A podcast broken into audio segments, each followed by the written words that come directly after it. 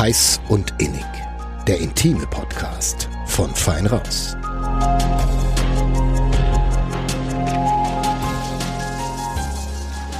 Hallo und herzlich willkommen zu einer neuen Folge Heiß und Innig, dem intimen Podcast von Fein Raus. Mein Name ist Lena Wölki. Und mein Name ist Johannes Alles. Und heute hatten wir Sandra Norak zu Gast. Sandra ist in die Fänge eines Loverboys geraten und dadurch über viele, viele Jahre in die Zwangsprostitution abgerutscht. Heute ist sie aber Aktivistin und hat unter anderem auch ein Jurastudium absolviert. Und kämpft gegen Ausbeutung und Menschenhandel. Wir haben mit ihr über all die Erfahrungen und schlimmen Erlebnisse gesprochen, die sie unter anderem auch in Nürnberg sammeln musste. Und ich warne euch jetzt hier gleich mal vor, es ist nicht immer leicht zu ertragen, was Sandra uns da erzählt, aber bleibt auf jeden Fall trotzdem dran, denn es ist ein sehr wichtiges Thema. Hallo Sandra, herzlich willkommen in unserem kleinen Podcast-Studio. Wir haben heute viel zu besprechen. Ähm, wir wollen darüber reden, wie du dich als Aktivistin engagierst gegen Prostitution, gegen Zwangsprostitution. Wir wollen aber auch vor allem darüber reden, was du selber erlebt oder auch erleiden musstest. Und ich würde gerne starten mit der Frage, wie du damals hineingeraten bist in das alles. Ähm, ja, schön heute hier zu sein und ähm, danke auch für die Einladung. Mm, ich finde es ganz wichtig, dass ja über dieses Thema auch gesprochen wird, auch vor allen Dingen in dieser Region. Und wie ich damals reingekommen bin, ich hatte eine sehr schwierige Kindheit. Meine Eltern waren ab einem bestimmten Zeitpunkt ähm, getrennt und meine Mutter war psychisch sehr krank, hat ihre Krankheit ähm, damals an mir ausgelassen und Heute könnte ich das wahrscheinlich einordnen, aber als Kind ist es immer so, dass man sich ja oft auch selbst ähm, die Schuld an Dingen gibt, für die man eigentlich nichts kann. Und ich habe auch immer versucht, ihr zu helfen und nach ja, Ausbrüchen, die sie dann hatte, hat sie sich auch immer wieder entschuldigt und ähm, hat eben gesagt, dass es ihr leid tut. Und ähm, es ähm, war aber für mich damals auch ganz schwierig und ich war auch sehr verschlossen. Also ich war nicht jemand, der ähm, ja nach außen irgendwie erzählt hätte, was da passiert ist. Und es ist ja ganz oft so bei Kindern, die alle möglichen Formen von Gewalt erleben, dass sie das eben für sich behalten. Und ähm, was auch letztlich der Grund war, dass ich nicht sehr viele Freundschaften hatte. Also ich wurde nicht irgendwie von, sage ich mal, ich war auf einem Gymnasium ähm, zu dem Zeitpunkt und hatte da viele oberflächliche Bekanntschaften. Also da war auch niemand schlecht zu mir oder hätte mich jetzt gemobbt oder sowas, aber es waren nie so tiefe Freundschaften, wo ich mich jemandem eben anvertraut hätte und über diese Situation gesprochen hätte. Und diese Situation zu Hause hat dazu geführt, dass ich auch magersüchtig wurde, ähm, weil ich es eben nicht mehr ausgehalten habe, aber nicht wusste, wie ich aus der Situation fliehen sollte und das war für mich, ja, vielleicht war es so ein Hilfeschrei nach außen, den dann aber keiner auch so richtig wahrgenommen hat. Und auch so eine Art Kontrolle. Also ich kann das, was um mich rum herum passiert, nicht kontrollieren. Also diese Ausbrüche von meiner Mutter, aber ich kann diesen Körper kontrollieren, in Anführungszeichen. Und habe dann auch angefangen, mich selbst zu verletzen als für mich damals Kompensation, wenn ich einfach diesen ja inneren Schmerz, sag ich mal, den ich gefühlt habe, ähm, weil es ja meine eigene Mutter war, ich die eigentlich geliebt habe und man sich eigentlich von einer Mutter sowas nicht wünscht, dass es eben viel schmerzhafter ist, als wenn, sag ich mal, eine fremde Person einen verletzt. Und ähm, so habe ich eben angefangen, auch mich selbst zu verletzen, ähm, zu ritzen auch. Und ja, bin dann immer, nachdem ich von der Schule kam, habe ich mich dann ins Internet geflüchtet und versucht da irgendwie ja Kontakte zu finden, wo ich auch in meinen Augen erstmal anonym über das schreiben kann, womit ich mit niemandem reden konnte in Person.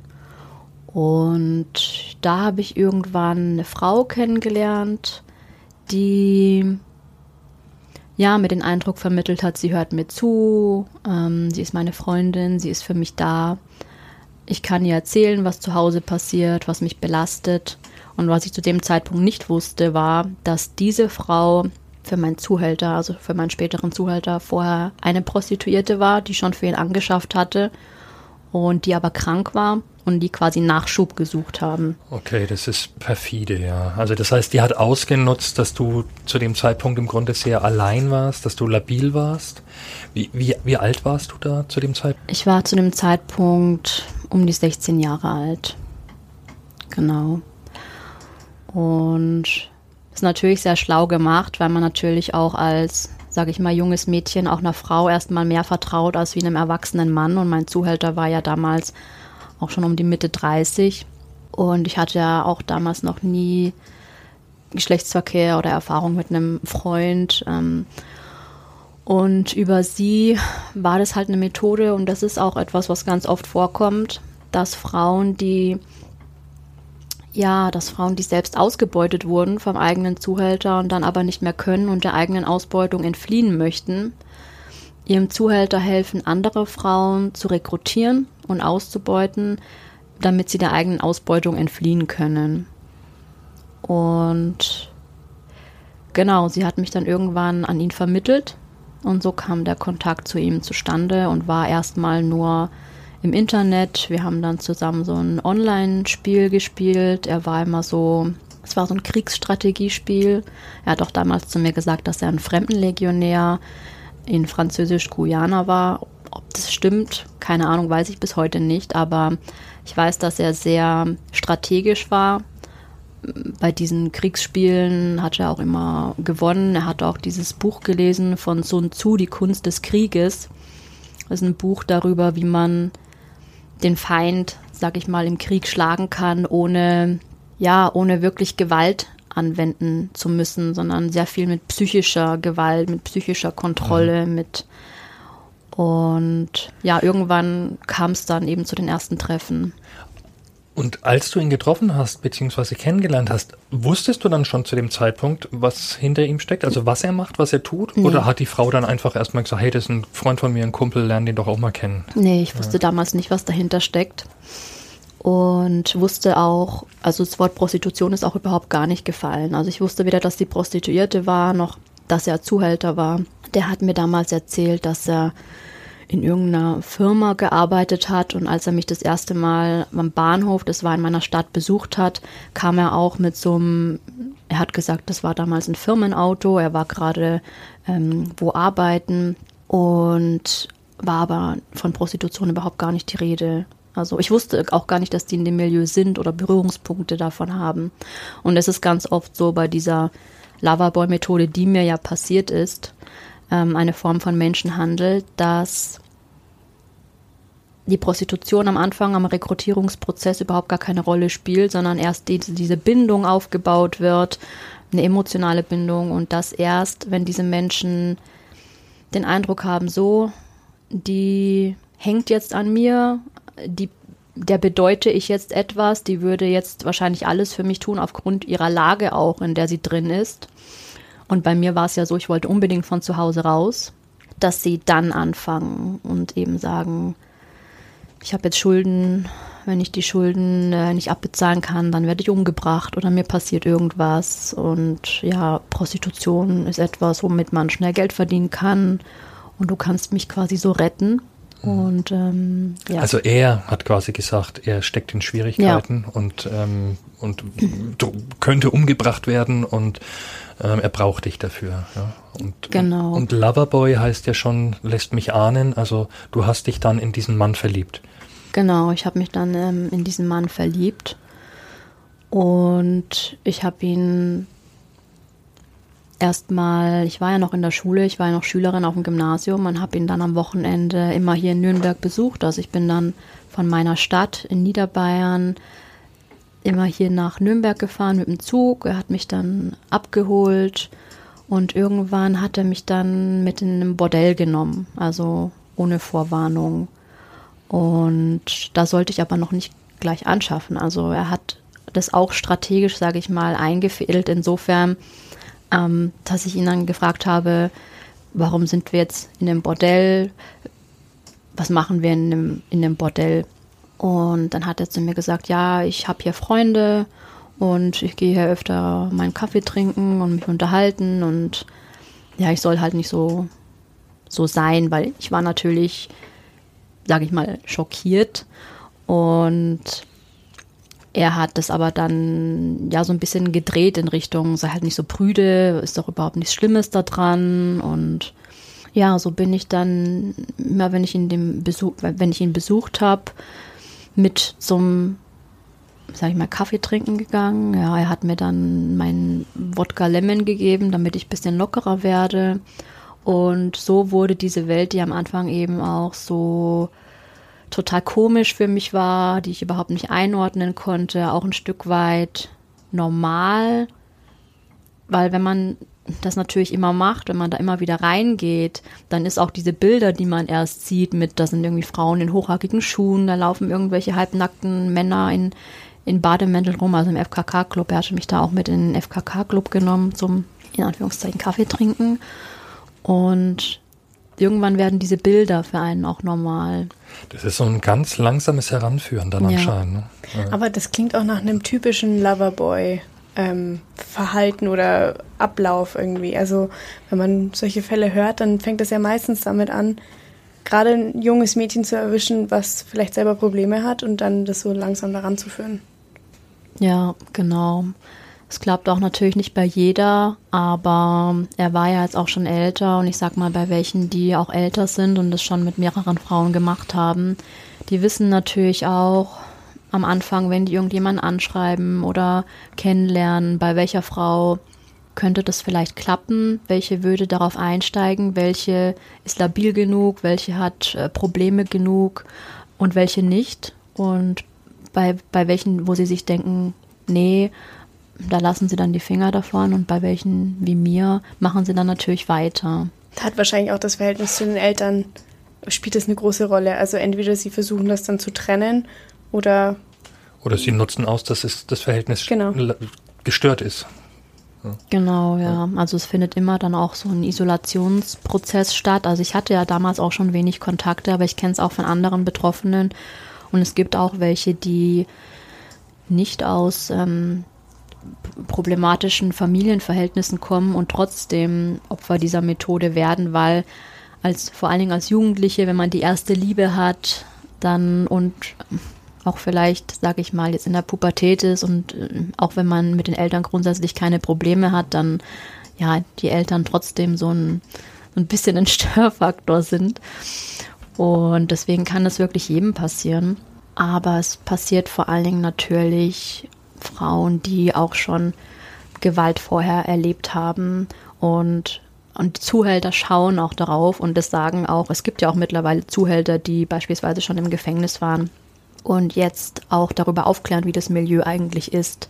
Und die sagen auch ganz klar, da gibt es auch einen in Berlin, und der sagt auch ganz klar, ja, beim Rekrutierungsprozess schauen die auch darauf.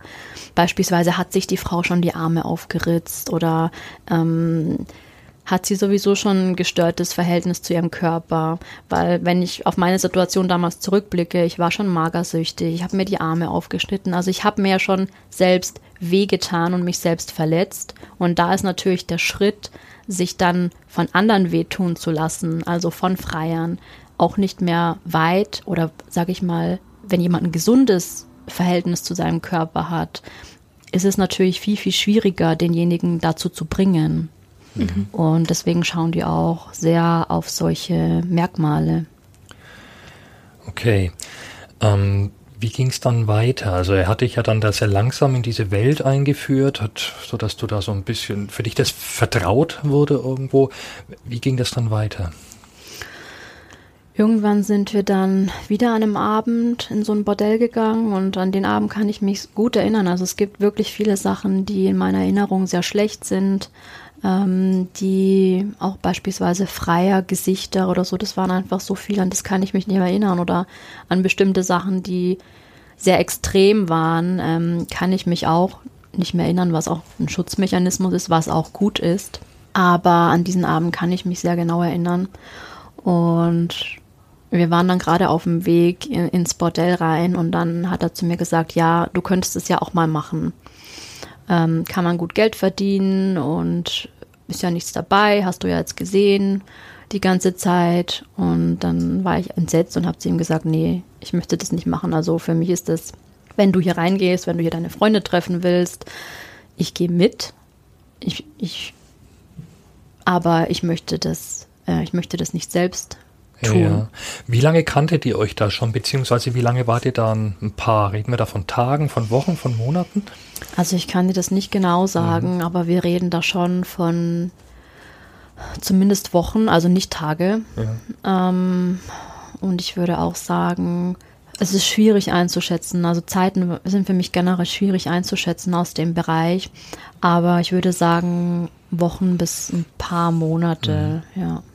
Mhm. Also man muss dazu sagen, ich habe angefangen, hat es ja, wo ich 16 war. Und das war ja ein relativ langer Rekrutierungsprozess, Vertrauensaufbau. Die richtige Prostitution hat angefangen um meinen 18. Geburtstag rum. Und wahrscheinlich hat er das dann, hat er das zunächst akzeptiert, dass du gesagt hast, ich mache das nicht? Oder hat er dich da sofort bedrängt? Er war dann, wir sind dann ins Bordell reingegangen und er war dann sehr kalt gleich zu mir, sehr abgewandt und vorher war das immer, ich war seine Prinzessin, ich trage dich auf Füßen, ich beschütze dich, ich mache alles für dich. Und dann war er eben sehr kalt und dann habe ich ihn gefragt, ja, was ist denn jetzt los? Ähm, ist, ist, irgend, ist irgendwas? Du bist komisch. Und dann hat er zu mir gesagt, ja, ich würde mich nicht prostituieren wollen und er hätte aber Schulden. Und ja, er ist da, er versucht auch seine Schulden da zu bezahlen, da, indem er ja mit kriminellen Leuten quasi Aktionen macht, um da eben an Geld zu kommen. Und ja, durch meine Unterstützung könnte ich ja viel verhindern, sag ich mal, auch, dass ihm bei solchen Aktionen eben was passiert. Und dadurch, dass wir schon öfter in diese Clubs eben gegangen waren, kannte ich ja auch diese Leute schon, von denen er gesprochen hat. Also er hatte auch Kontakt zu diesen Hells Angels beispielsweise. Und ich wusste, dass das Leute sind, mit denen man sich es nicht verscherzen sollte und bei denen man keine Probleme machen oder haben sollte. Und das war natürlich auch ein Druckmittel von ihm dann. Und er hat dann zu mir gesagt, ja, wenn man den Menschen liebt, dann hilft man ihm auch. Und ich würde ja sehen, dass alle Frauen hier das für ihre Männer machen und ähm, ich wäre die Einzige, die das nicht mache. Und dann könne ich ihn ja nicht lieben und er könne mir auch nicht wichtig sein. Und ja, diese Sprüche, die dann da kamen. Und ich habe das dann nicht gleich gemacht, sondern ich bin dann auch erst wieder nach Hause gefahren und er hat sich dann auch, ja, sonst hat er sich ständig gemeldet und dann hat er sich auch nicht mehr gemeldet und dann habe ich mir auch Sorgen gemacht, weil er eben diese Sachen mit diesen Leuten erzählt hatte, mit denen er da Geld, äh, sage ich mal, macht. Und habe ihn dann auch angerufen und habe gesagt, ja, ich mache mir Sorgen. Und dann hat er aber Sachen erzählt wie, ja, wenn ich ihm nicht helfe, ja, dann sei ich schuld, wenn irgendwas passiert. Und dann brauche ich ihn jetzt auch nicht anrufen, weil er sei wieder gerade in so einer Aktion drin. Und ähm, ja, ich hatte dann das Gefühl, dass ich ihm helfen muss, dass ich für ihn verantwortlich bin. Und ich hatte auch damals keine Vorstellung davon, sage ich jetzt mal, was Liebe ist. Ja, was, was man dafür macht, was man dafür nicht macht, was ist normal, was ist nicht normal. Und ich kannte ja auch diese Grenzüberschreitungen durch meine Mutter, die waren ja für mich auch schon normal. Also dieses ähm, Gewalt, diese Schuldzuweisungen, die bekam ich auch von meiner Mutter und das war für mich auch in, in gewisser Art und Weise normal. Und so hat es angefangen und so bin ich da letztlich eingestiegen. Ja. Also ein unglaublich hoher psychischer Druck, der da im Grunde auf dich ausgeübt wurde. Ähm, du hast gesagt, es war dann so um den 18. Geburtstag rum. Wie lange ging das dann letztendlich? Also es ging sehr lange. Und das Problem ist, wenn man mal in diesen Bereich kommt, sagt die erste Hemmschwelle, so ein Freier zu machen, die ist sehr, sehr hoch. Also der erste Freier war für mich wirklich ganz schlimm und an den kann ich mich auch noch erinnern. Und das war wirklich so eine normale, sag ich mal, eine normale Reaktion noch. Also das ist eklig, ähm, das schadet mir, das tut mir weh, ich möchte das nicht. Aber je mehr man solche Sachen erlebt, und er hat mich dann auch im späteren Verlauf auch in ein Flatrate-Bordell gebracht. Was heißt im späteren Verlauf? Also noch nicht im komplett späteren Verlauf, aber etwas später. Und da hatte ich pro Tag dann 20 Freier. Aber auch vorher, bevor diesem Flatrate-Bordell eben schon mehr. Und deswegen ärgert es mich auch immer sehr, wenn Leute sagen, das ist ja nur eine ganz normale Arbeit und wenn man es halt nicht macht, dann soll man wieder aufhören, weil ich eben schon weiß, was das vor allen Dingen mit jungen Menschen machen kann, wie sehr es die Psyche auch verändern kann.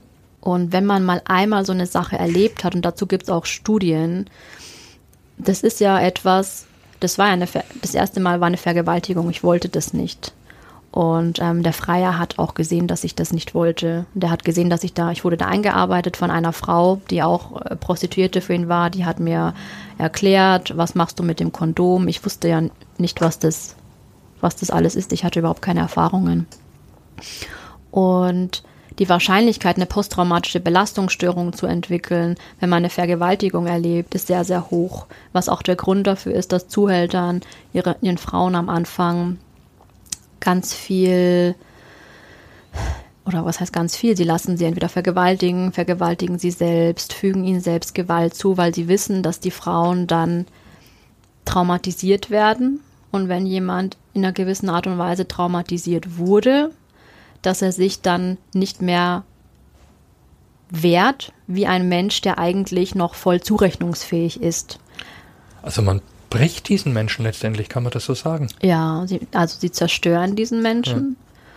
Ja. Und das ist auch der Grund, warum viele Frauen den Weg aus der Ausbeutung nicht schaffen oder auch noch dann freiwillig in der Prostitution bleiben, weil sie einfach als Persönlichkeit zerstört wurden. Ja, wie du das gesagt hast, gebrochen wurden. Du hast jetzt gerade schon gesagt, beim ersten Mal, das ist die höchste Hemmschwelle und dann bist du praktisch auch wie so ein Teufelskreis. So hört sich's an, weil du dann beim nächsten Mal beim etwas Schlimmeren sagst, naja, ich habe das andere auch schon gemacht. Ja. Und das ist tatsächlich ganz häufig so und was ich vorher auch angesprochen habe und weil man sich irgendwann denkt, das, was passiert ist, das kann man sowieso nicht rückgängig machen. Also du kannst es einfach nicht rückgängig machen und das ist nicht wie, ich sag, weil es wird oft verglichen, ja, Prostitution, wir müssen alle arbeiten. Manche haben auch keine Lust, irgendwie an der Aldi-Kasse zu sitzen und müssen es halt trotzdem machen. Und dieser Vergleich ist total absurd, weil, um es mal deutlich zu sagen, du wirst penetriert von einem Menschen, von dem du nicht penetriert werden möchtest. Und das ist für die Psyche eines Menschen ähm, schlimm. Und ja, irgendwann durch dieses Brechen denkst du dir halt dann auch irgendwann, ja, ob das jetzt einer am Tag ist, ob das jetzt drei am Tag sind, ob das jetzt äh, zehn am Tag sind.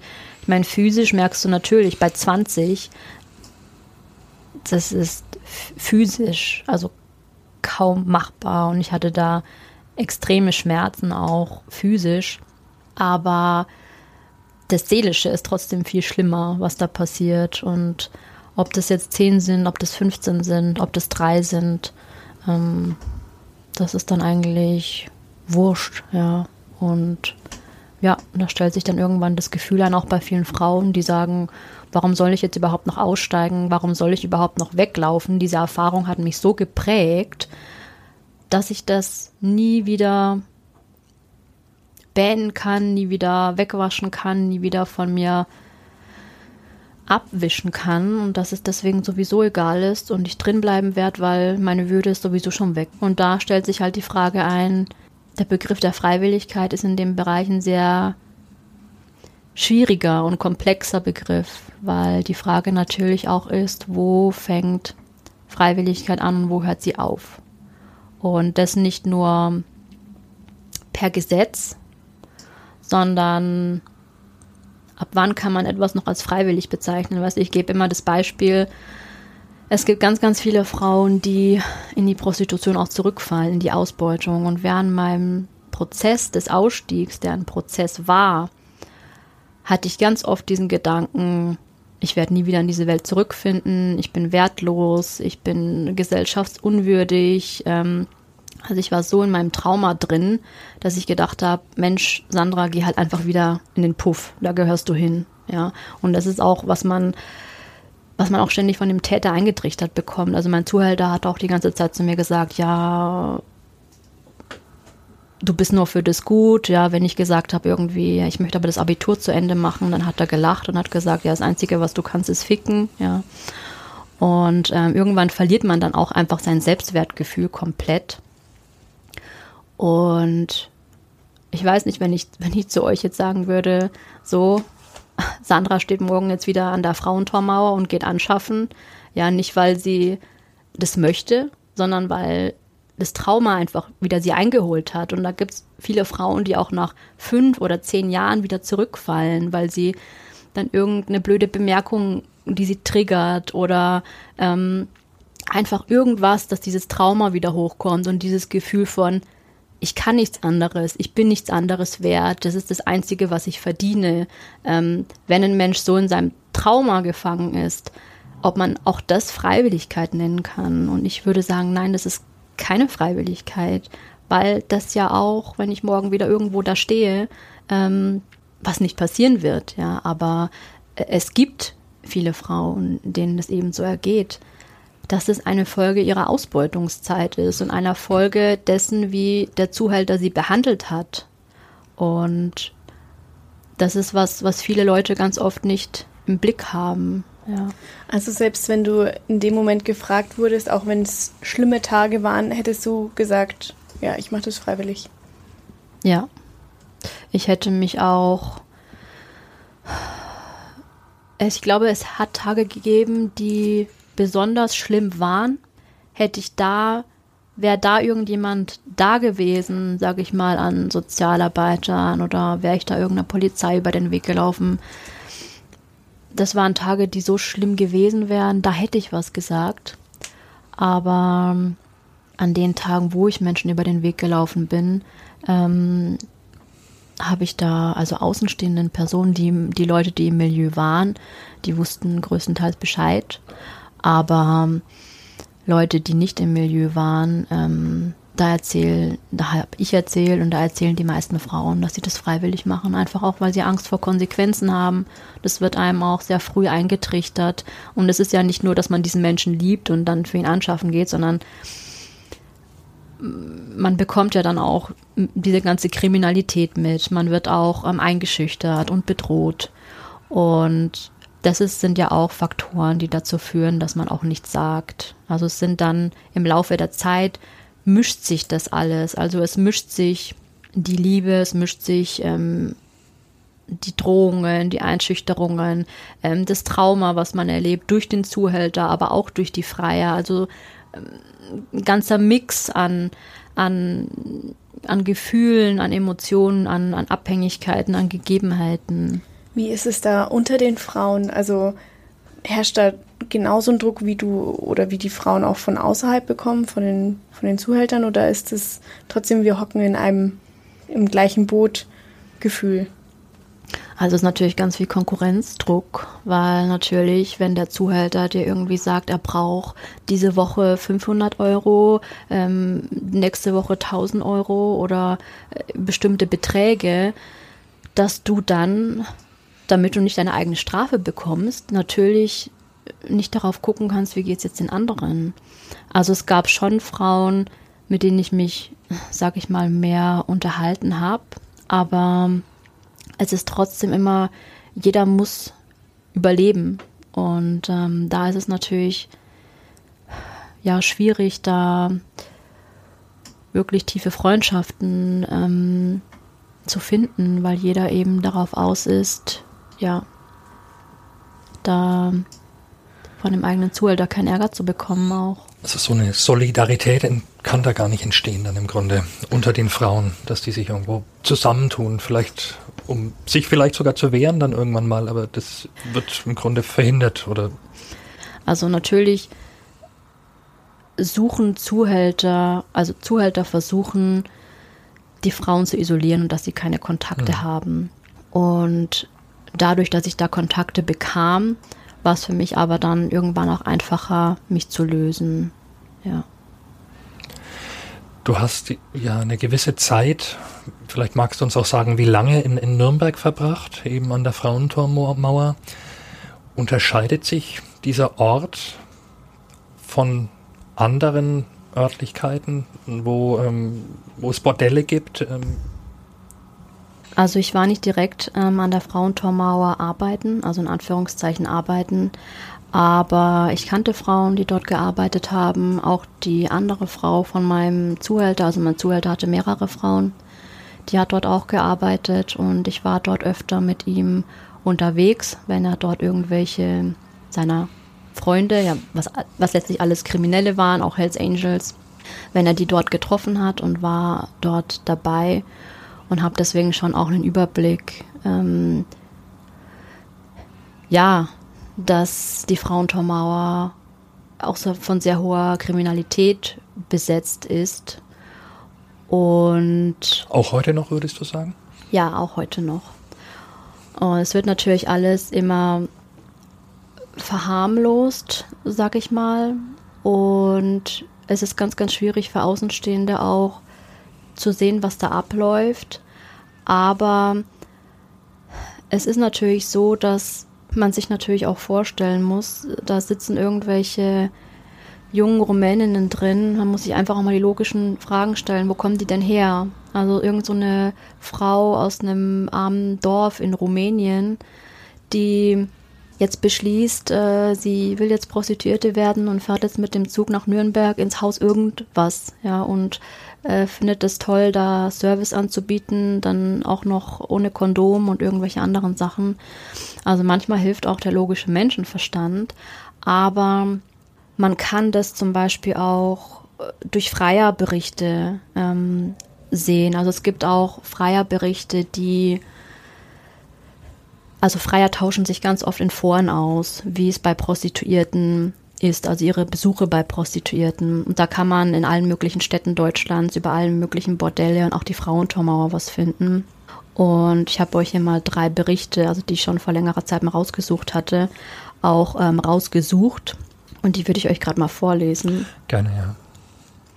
Also einer schreibt, Schlimm sind diese ganzen Zuhältertypen, die sich gegenüber den Schaufenstern postieren und gaffen. Der eine oder andere Typ steht noch an derselben Stelle, nachdem ich ein Mädel gefickt habe und mich wieder vom Acker mache. Der andere schreibt. Die Sexdienstleisterin gestern Abend erwähnte die Problematik, dass bei vielen in der Frauentormauer im Hintergrund ein Kerl profitiert, nur halt nicht so offensichtlich. Und dann der dritte, der beschreibt auch sehr explizit ähm, seinen Besuch. Sie zieht ihren Slip aus und ist überall blutverschmiert. Sie hat wohl heftig ihre Tage. Außerdem kommen jetzt etliche üble blaue Flecken an Po und vor allen Dingen den Schenkelinnenseiten zum Vorschein. Bäh. Da hat sie irgendeiner ziemlich übel misshandelt. Als ich zum Eindringen ihre Beine etwas spreizen und leicht nach hinten drücken will, bin ich sicher nicht grob dabei. Protestiert sie und drückt mich weg. Ich sehe trotzdem kurz das Ausmaß der Sauerei, die sie verbergen wollte. Mir vergeht es fast, aber ich bin noch ziemlich geil vom Anwichsen. Bitte um Säuberung, denn so geht das ja wirklich gar nicht. Die Fortsetzung bzw. den Beginn des Aktes will ich dann auch in der Doggy, um es schnell mit wenig Körperkontakt abzuschließen. Doch sie nimmt dabei eine Körperhaltung ein, in der man praktisch nicht in sie eindringen kann. Meine Versuche ihr klarzumachen, dass das so nicht geht, werden mit Gel beantwortet, also Gleitgel. Meinetwegen. Das wird jetzt auf einen Gummi aufgetragen, aber neben, eben nicht an ihre Muschi. Wieder versuche ich vergeblich vorsichtig in sie einzudringen, doch sie zieht immer weg, bevor ich sie überhaupt berühre. Verlange ziemlich aufgebracht 20 Euro zurück, denn Blasen hat sie noch erfüllt, Ficken erfolgreich verhindert. Sie dann ziemlich eingeschüchtert, sie war dann ziemlich eingeschüchtert, weil ich wirklich richtig sauer wurde. Dem Bodybuilder Security-Typ am Eingangskapuff interessiert das Ganze gar nicht, lässt den völlig kalt. Ich hätte den auch nicht angesprochen, das hat die blöde Kuh gemacht, die sich die Bezahlungskürzung außerhalb des Zimmers nicht mehr gefallen lassen wollte. Ich finde, ich war dabei echt noch fair für das, was sie da abgeliefert hat, und ohne dass ich ein Finish hatte. Parteiisch war der Security-Typ auch nicht, was mich eher wunderte. Ich glaube, dass sie dann erst recht verärgert war, dass ich mit ihm wirklich null Probleme hatte. Er meinte nach meiner Schilderung, was überhaupt los ist, nur Blut verschmiert, ist ja eine Sauerei. Aber die vom Fenster ist keine Stammbelegschaft, da kann ich nichts machen. Macht das untereinander aus. Aber bitte nicht hier im Eingangsbereich. Also wo man klare Schilderungen sieht von Freiern, dass Frauen ja äh, mit blauen Flecken sind, ähm, bluten, die aber überhaupt nicht davor zurückschrecken, dahin zu gehen, die auch Zuhälter dort beschreiben, von den Frauen sogar gesagt bekommen, dass da Zuhälter sind, ähm, dass sie aber nicht davon abhält, ähm, das, das zu tun. Ja. ja, das hat mich jetzt auch wirklich erschrocken. Also zum, zum einen der Zustand, in dem die Frau sich befand, die ja offensichtlich in einem Extremzustand, die das alles nicht wollte. Und der Mann, der jetzt darüber so kalt schreibt, der das selber bemerkt, der das sieht, und sich aber im Grunde nur darüber beschwert, dass, dass er nicht das für sein Geld bekommen hat, was er sich erwartet hat und, ähm, und dann auch noch das Wort blöde Kuh verwendet. Also das ist eine, eine unglaubliche Kälte oder Empathielosigkeit. Ähm, puh. Ja, ich würde sagen, nicht nur Kälte und Empathielosigkeit, sondern hier passieren schwere Verbrechen, wo ja. die mitmachen auch noch, was sie auch sehen und aber äh, weder die Polizei informieren noch äh, irgendwie Anstalten machen, da jetzt wegzugehen. Und das ist natürlich, sag ich mal, auch diese freier, ich, ich nenne es freier Kriminalität, weil Freier sich hier ähm, ja an Gewalt beteiligen und offensichtlich auch äh, sehr starke Anzeichen von Menschenhandel und Zwangsprostitution äh, gegeben sind und sie trotzdem nicht davor zurückschrecken. Wobei man auf der anderen Seite aber sagen muss, dass wenn eine Frau lächelt ähm, oder sich nichts anmerken lässt, dass das kein Zeichen davon ist, dass sie selbstbestimmt ist, weil ähm, sie ja auch lächeln muss, ja, und auch vom Zuhälter ähm, Ärger bekommt, ja, wenn sie hört irgendwie, die hat, äh, mein Zuhälter hat zu mir immer gesagt, ja, zieh keine Fresse, ja, sondern mhm. damit hat er halt gemeint, äh, vermittel denen, ja, dass es dir gefällt, weil sonst machst du kein Geld, sonst verdienst du nichts. Und die andere Seite ist aber natürlich auch die Kriminalität durch ähm, Gruppierungen, durch Menschenhändler, durch Zuhälter. Und die habe ich damals auch an der Frauentormauer gesehen, unter anderem auch durch Hells Angels. Und ich habe da auch letztes Jahr einen Artikel im Internet gefunden, also ziemlich aktuell, wo auch drei, ähm, da gibt es einen Zeitungsartikel, drei Hells Angels äh, im Bukuresti, das ist auch eine Bar in der Engelhardsgasse, ähm, angeblich auch jemanden fast zu Tode geprügelt haben, also versuchter Totschlag und dann auch, so steht es in der Zeitung, noch einen anderen Mann bedroht haben. Und in der Zeitung steht auch, also die Drohungen waren fürchterlich, sollte er nicht zahlen, werde man seine Frau als Prostituierte auf den Strich schicken, dem Mann werde man die Leber mit einem Messer herausschneiden und seiner Familie in Rumänien wolle man etwas antun. Und das sind natürlich alles Sachen und Gegebenheiten, die, die dort stattfinden und wo ich einfach ganz wichtig finde, dass man die auch benennt und nicht vertuscht, sondern dass man das offen ausspricht und sagt, was da eigentlich passiert. Und die Frauentormauer ist ja nicht der einzige kriminelle Platz, wo so viel Kriminalität passiert, sondern diese freier Beschreibungen oder auch die Kriminalität, das liest man, man kann es überall im Internet nachlesen. Also oftmals ist es ja so, dass auch Betroffenen wie mir nicht geglaubt wird oder gesagt wird, sie übertreiben oder sowas. Und da ist es auch natürlich, sage ich jetzt mal, man muss einfach nur in diese Freierform gucken, dann sieht man, was passiert. Glaubst du, dass der Polizei das bewusst ist und sie aber davor zurückschreckt, ähm, aus welchen Gründen auch immer dort härter durchzugreifen oder überhaupt durchzugreifen? Oder ist das eine Unkenntnis? Da bin ich mir nicht sicher. Also ich denke schon, dass die Polizei viel weiß, dass unsere Gesetze aber in dem Sinne schlecht sind, dass es sehr schwierig ist, da Strukturermittlungen zu machen und da, ja, sag ich mal, nicht nur einen Täter zu verurteilen, sondern das sind ja Strukturen, das sind ja mehrere Menschen, die zusammenarbeiten, das, das würde ja gar nicht als eine Person laufen. Also wenn ich jetzt an der Frauentormauer ein Bordell aufmachen würde, um Gottes Willen, ja. Also ähm, das sind Strukturen, die vernetzt sind, die teilweise auch in andere Städte vernetzt sind, ähm, die Gruppierungen teilweise auch in andere Städte vernetzt sind und das natürlich unglaublich aufwendige Ermittlungen sind, da auch dahinter zu kommen.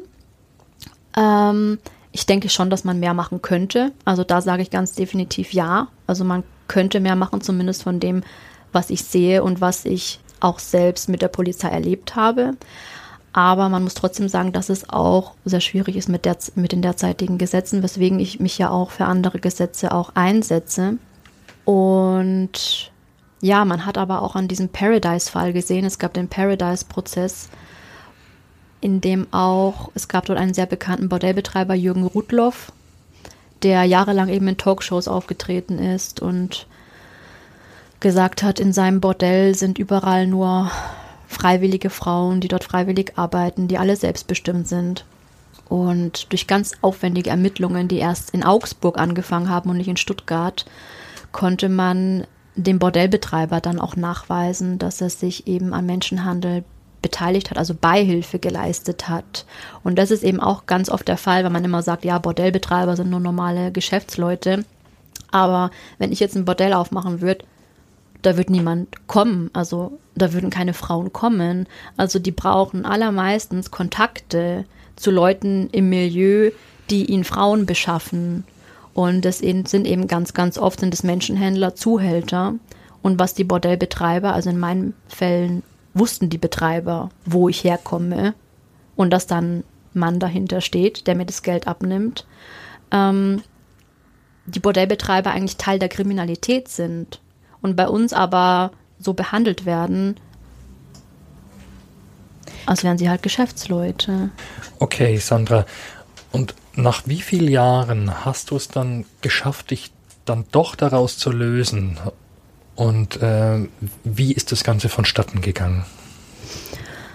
Also ich bin seit Januar 2014 komplett aus der Prostitution draußen. Und diese Lösung von meinem Zuhälter war ein längerer Prozess. Und das ist es bei sehr vielen Frauen. Ähm, für mich war es zunächst, oder bei der Loverboy-Methode ist es zunächst generell mal so diese emotionale Lösung ähm, von diesem Menschen. Und dann natürlich auch ähm, ja, man hat ja auch Angst. Ja, man wurde eingeschüchtert, man wurde bedroht. Auch diesen, diesen Schritt zu gehen, diesen Menschen auch, sage ich mal, kein, kein Geld jetzt mehr abzugeben, ähm, aus dieser Situation rauszuwollen. Und das habe ich sehr, sehr lang geäußert. Also er kam dann auch immer in ein Bordell, wo ich dann auch gewohnt habe im Keller. Ich habe dort fast circa um die zwei Jahre im Keller gewohnt und er kam dann immer in Abständen und hat dann dort das Geld geholt und ich habe dann zu ihm gesagt, ich kann nicht mehr, ich will nicht mehr. Das hat ihn aber lange Zeit nicht interessiert und er kam immer wieder und hat Geld abgeholt. Ähm, das war ein, war ein längerer Zeitraum, ähm, bis ich irgendwann auch einen kompletten psychischen Zusammenbruch hatte ähm, mit sehr viel Panikattacken, wo ich dann auch in die Notaufnahme äh, gekommen bin und das für alle Außenstehenden auch sichtbar war. Also es war sichtbar für die Leute im Bordell, für die Freier, für meinen Zuhälter. Ähm, ich hatte eine sehr, sehr schlechte psychische Verfassung und meine Psyche hat sich letztlich auf meinen Körper niedergeschlagen. Also all das, was ich immer unterdrückt habe, ähm, das ging irgendwann nicht mehr. Also es ist wie so ein Fass, was explodiert ist. Und ähm, in, dem, in diesem Sinne war ich ab diesem Zeitpunkt auch nicht mehr derart lukrativ für meinen Zuhälter, sondern habe mehr Probleme gemacht, sagen wir mal so, als, ähm, als ich ihm Geld gebracht habe. Und ja, so fand dann die schrittweise Lösung statt, dass er dann immer weniger gekommen ist. Ich dann aber noch, ja, auch freiwillig, sage ich mal, eine Zeit lang in der Prostitution auch war weil ich mich ja irgendwie aus dieser Situation auch wieder rausarbeiten musste. Also ich hatte ihm ja über Jahre hinweg alles Geld gegeben, also 100 Prozent. Und war da in diesem Keller und alles, was ich hatte, waren Schuhe, um sich zu prostituieren, ja, Klamotten, um sich zu prostituieren. Und ich hatte ja auch keine Wohnung. Also ich war bei meinem Zuhälter gemeldet, aber da konnte ich ja nicht mehr hin. Also da wollte ich ja auch gar nicht mehr hin. Ich wollte ja weg aus dem Ganzen. Aber ich konnte jetzt auch nicht irgendwie. Ich hätte rausrennen können auf die Straße, ja, dann wäre ich draußen gewesen, aber wohin? Ja, und diese Frage stellt sich halt auch für ganz viele Frauen, die auch schon länger ausgebeutet wurden. Ähm, wo gehe ich hin? Und das Problem ist natürlich, wenn du im Bordell wohnst, wenn du dann wie ich jahrelang Lücke im Lebenslauf hast, dann auch die Schule abgebrochen hast. Ich habe ja in der ähm, 13. Klasse dann auch die Schule abgebrochen ähm, wegen ihm, weil er das von mir verlangt hat und gesagt hat, ähm, du musst halt jetzt, sage ich mal, Vollzeit anschaffen gehen, dass man von dort aus nur schwierig eine Wohnung findet, weil man hat ja nichts vorzuweisen. Und Leute, die Wohnungen vermieten, die möchten ja auch äh, Gehaltsnachweise sehen, die also es hat mich Monate gekostet, da überhaupt erst eine Wohnung auch zu finden, ja, mo mobil zu werden und mich irgendwie aus diesem Bordell wegzubewegen, weil dieses Bordell für mich wie, sag ich mal, ein Kerker war. Also ich, ich gehe da rein ähm, und dann bin ich in dieser Welt. Und alles, wenn ich rausgehe, ich bin manchmal zum Aldi gegangen, der war gleich daneben, oder ich weiß nicht, ob das Aldi war oder ein Einkaufsgeschäft ähm, und habe mir da was zu essen gekauft. Aber alles andere, für mich gab es diese andere Welt gar nicht mehr. Also ich glaube, das ist wirklich sehr schwierig, sich als Außenstehender das vorzustellen. Aber wenn man diese Türen betritt, wenn man in diesem Leben so tief drin hängt, 24 Stunden in diesem Bordell ist und das das Einzige, was man macht, man rausgeht, sich was zu essen kauft, das ist also es ist ganz schwierig, aus diesen Situationen wieder rauszukommen. Und ich bin ja Deutsche. Also für Rumäninnen, für Bulgarinnen, für Frauen, die die Sprache nicht können. Und das ist ja das Allermeiste. Also ich sag, ich bin eine Ausnahme in diesem Bordell, wo ich war. Ich war in mehreren Bordellen, aber in diesem einen, wo ich so lange gewohnt habe, da waren ja fast nur Rumäninnen, Bulgarinnen, ähm, Ungarinnen, die auch oft gar nicht die Sprache gesprochen haben. Und dann für die Person ist es ja noch schwieriger raus, rauszukommen aus der Situation. Mhm. Und ich habe dann mich beworben für Ausbildungsstellen, also aus dem Bordell raus und habe aber keine ähm, bekommen, weil die Leute natürlich gesehen haben, oh, die hat irgendwie Schule abgebrochen, keine Ahnung, da ist irgendwas strange, ja, die ist vielleicht faul oder äh, nicht zuverlässig und wobei ich eigentlich ein total zuverlässiger Mensch bin, also aber das können die ja nicht wissen, die sehen nur, was da im Lebenslauf steht und deswegen gab es halt nur Ablehnungen. Und dann habe ich mir gedacht, ich muss jetzt irgendwie meinen Lebenslauf ein bisschen füllen mit irgendwas Positivem, was ich vorzeigen kann. Und dann habe ich mich in Nürnberg im Tiergarten beworben als für ein Praktikum und habe dann da ein Praktikum gemacht. Also ich habe zwei Praktikas dort gemacht. Ich glaube, die gingen jeweils vier Wochen lang und habe mir dann auch natürlich so mein Zeugnis abgeholt mit, ja, wie habe ich gearbeitet und mhm. habe natürlich, also ich habe überall dann sehr gute, sehr gute Bewertungen bekommen, was mich dann auch ganz stolz gemacht hat, obwohl es ja eigentlich nur ein Praktikum war, aber wenn dein Selbstwertgefühl halt so weit unten ist, ich glaube, dann freust du dich über jedes sehr gut, ja, was die da angekreuzt haben. Also ich habe mich auf jeden Fall gefreut. Und damit bin ich dann halt weil ich schon früher sehr viel mit Pferden zu tun hatte und mir halt Tiere auch immer geholfen haben und Pferde immer geholfen haben, bin ich dann damit ähm, zu einem Pferdestall gegangen und habe gesagt, ja, gucken Sie mal, ich habe hier Erfahrungen mit Tieren. Also unter uns gesagt habe ich die ersten vier Wochen ähm, im Nürnberger Tiergarten eigentlich nur die äh, weggemacht von den Tieren. Ja, also es war jetzt nicht irgendwie ähm, das sehr professionell ist, aber ja, es hat mir dann trotzdem geholfen, eben erst einen Minijob zu bekommen als Pferdepflegerin und dann auch ja eine Vollzeitstelle als Pferdepflegerin und so konnte ich dann auch aussteigen. Und viele Leute sagen dann natürlich, ja, du hättest ja auch schon viel eher aussteigen können, und wenn der Zuhälter dich dann in Ruhe gelassen hat, du hättest ja gleich aussteigen können. Aber ich hätte mich gar nicht getraut, irgendwie zu einem Sozialamt zu gehen und irgendwie Geld zu beanspruchen, weil ich erstens mich total geschämt habe ähm, für das Ganze, was da passiert ist. Und weil ich für mich sowieso dachte irgendwie, du bist nichts wert und du hast auch jetzt keinen Anspruch irgendwie auf irgendwelche staatlichen Gelder oder was weiß ich. Also ich war wirklich der festen Überzeugung, entweder ich schaffe sie alleine raus oder ich bleibe halt drin. Ja. Und diesen Gedankengang haben ganz viele Frauen. Und das ist auch der Grund, warum sie dann letztlich drin bleiben.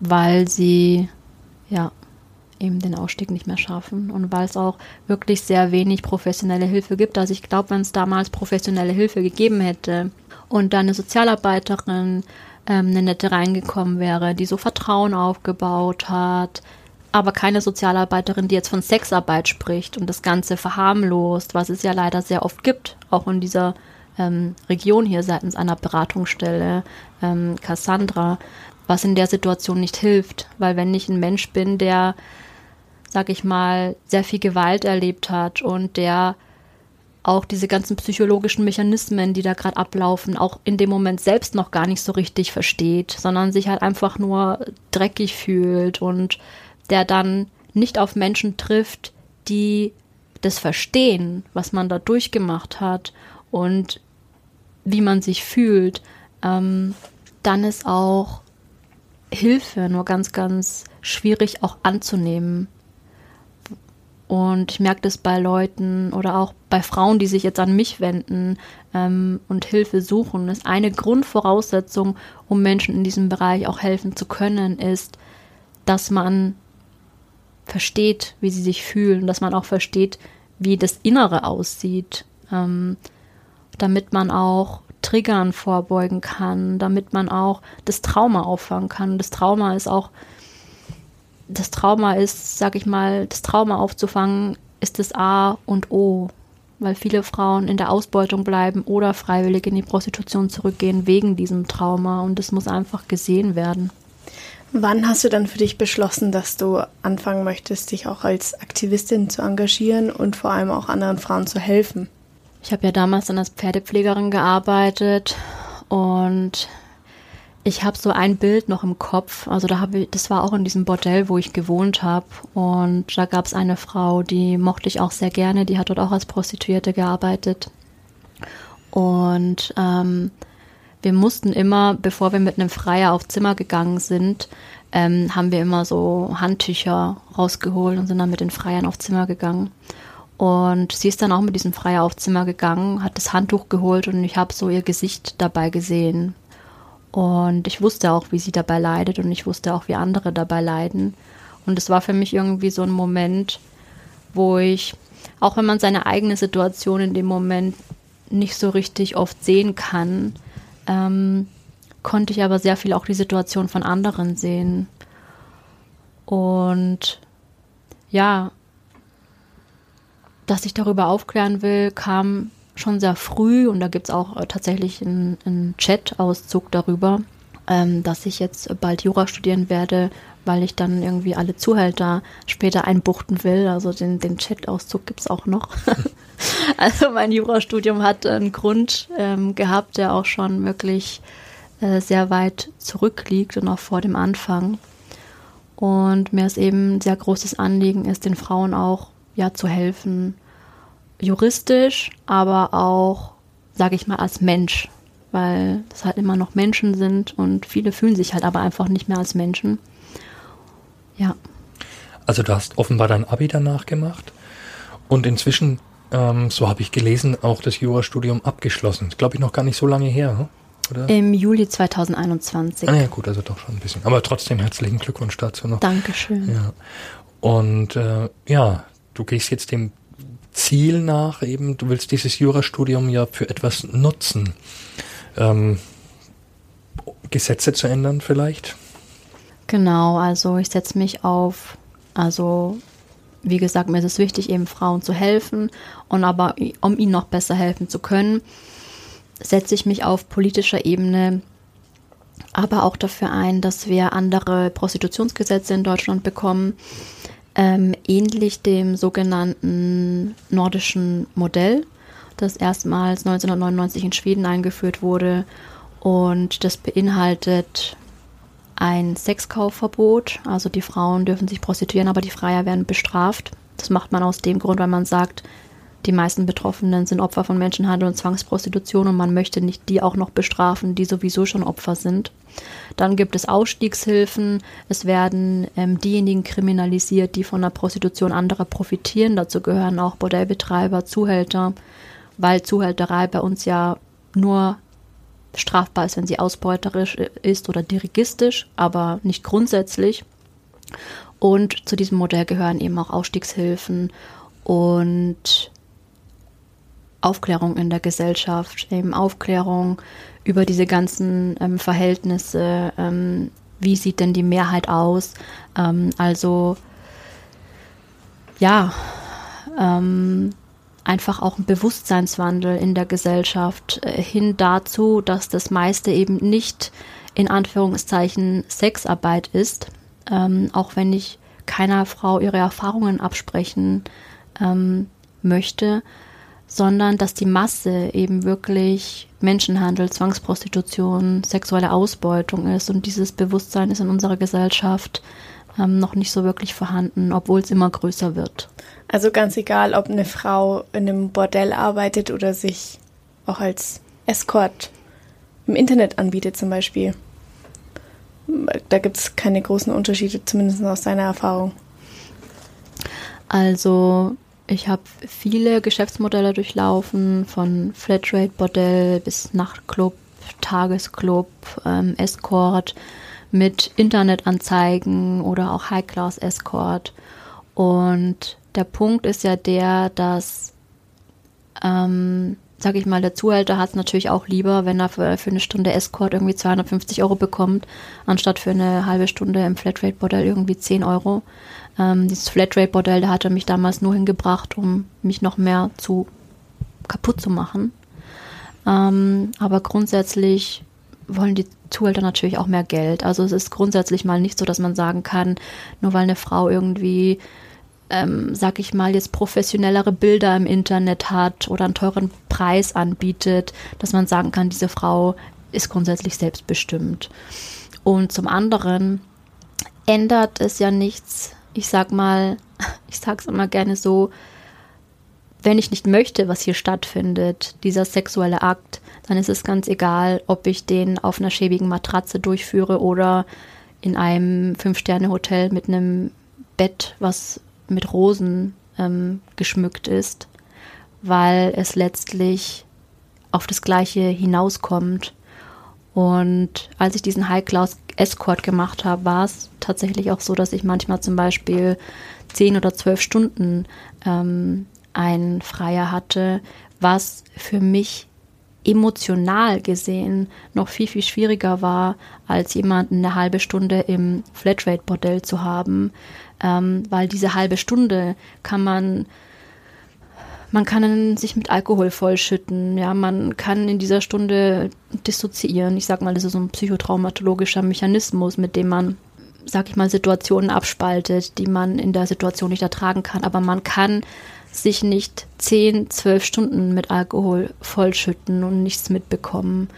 Und ähm, das ist sehr viel emotionale Arbeit, ähm, Escort. Und es war für mich tatsächlich schwieriger auf emotionaler Ebene ähm, als andere Sachen. Also man sollte da sehr aufpassen und ähm, nicht zu schnell sagen, der selbstbestimmte Escort und die anderen bösen Sachen, sondern die bösen Sachen können auch hinter dem Escort stecken. Ich glaube, wir kommen langsam zum Ende unseres Podcasts.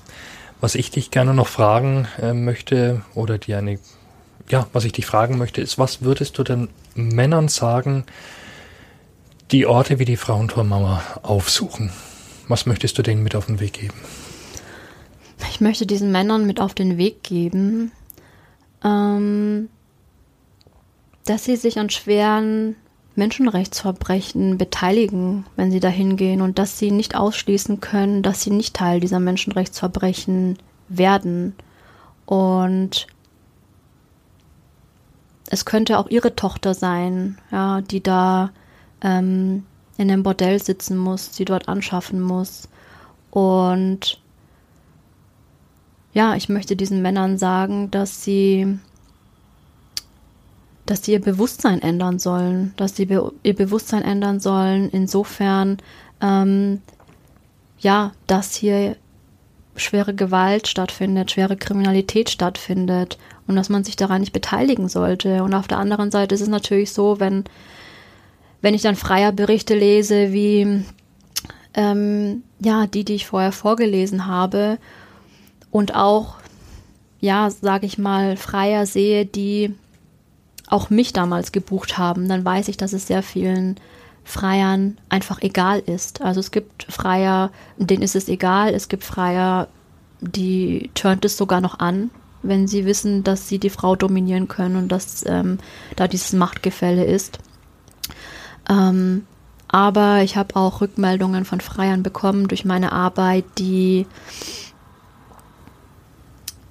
ja, die teilweise dann auch zugeben und sagen, ja, wir wussten das eigentlich, aber wir haben es trotzdem gemacht und ähm, bitte entschuldige und ähm, verzeih uns.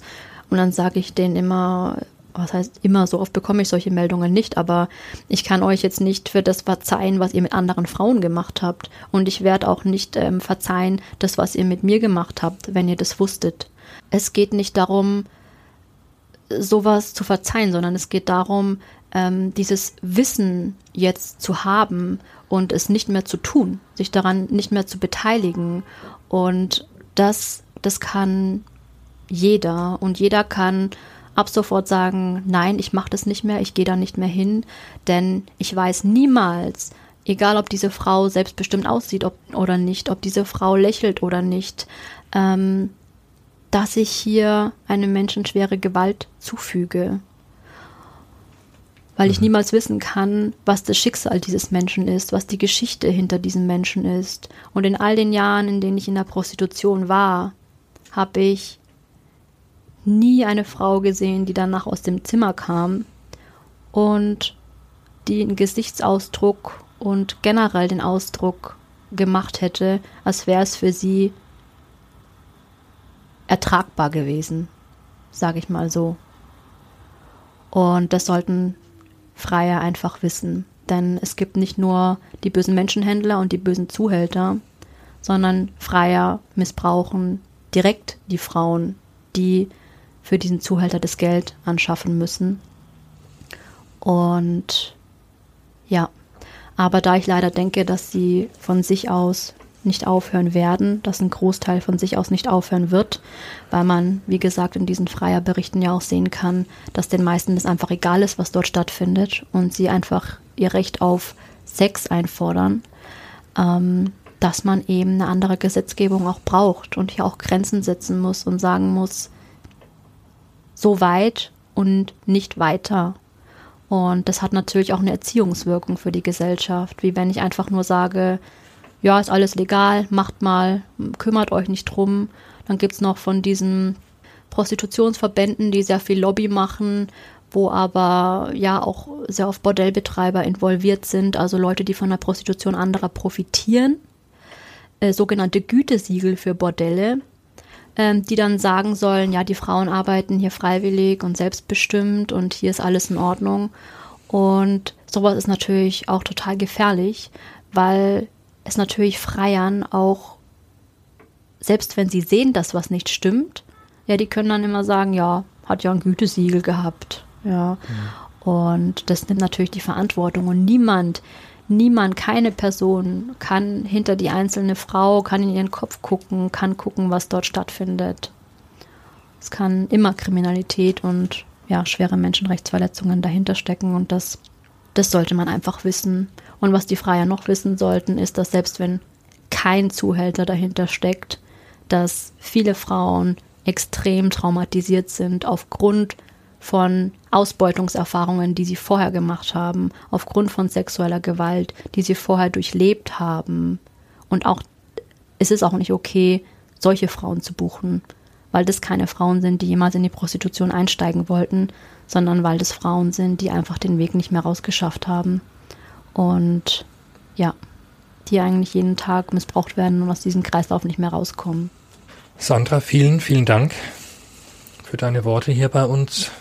Wir wünschen dir in jedem Fall alles Gute für deine Zukunft und vor allem auch für deine Arbeit, die du jetzt als Aktivistin leistest. Ähm, sei noch der Hinweis gestattet, dass du eine Homepage hast, eine eigene. Ähm, die Adresse packen wir in die Show Notes am besten. Ähm, außerdem müsste in der ARD-Mediathek noch ein Film zu finden sein. Weißt du, wie lange der äh, zu sehen sein wird, Sandra? Ähm, bis nächstes Jahr müsste der eigentlich zu sehen sein. Und ähm, es gibt tatsächlich dann auch noch ab Herbst eine Version aufbereitet mit Schul- und Bildungsmaterial, was ich erstelle.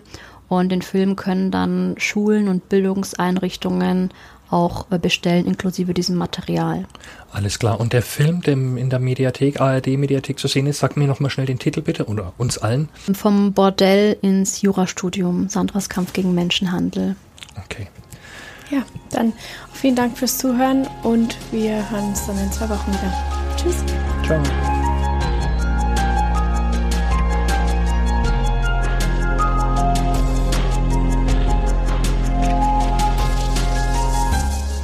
Mehr zu heiß und innig bei Fein raus und nordbayern.de.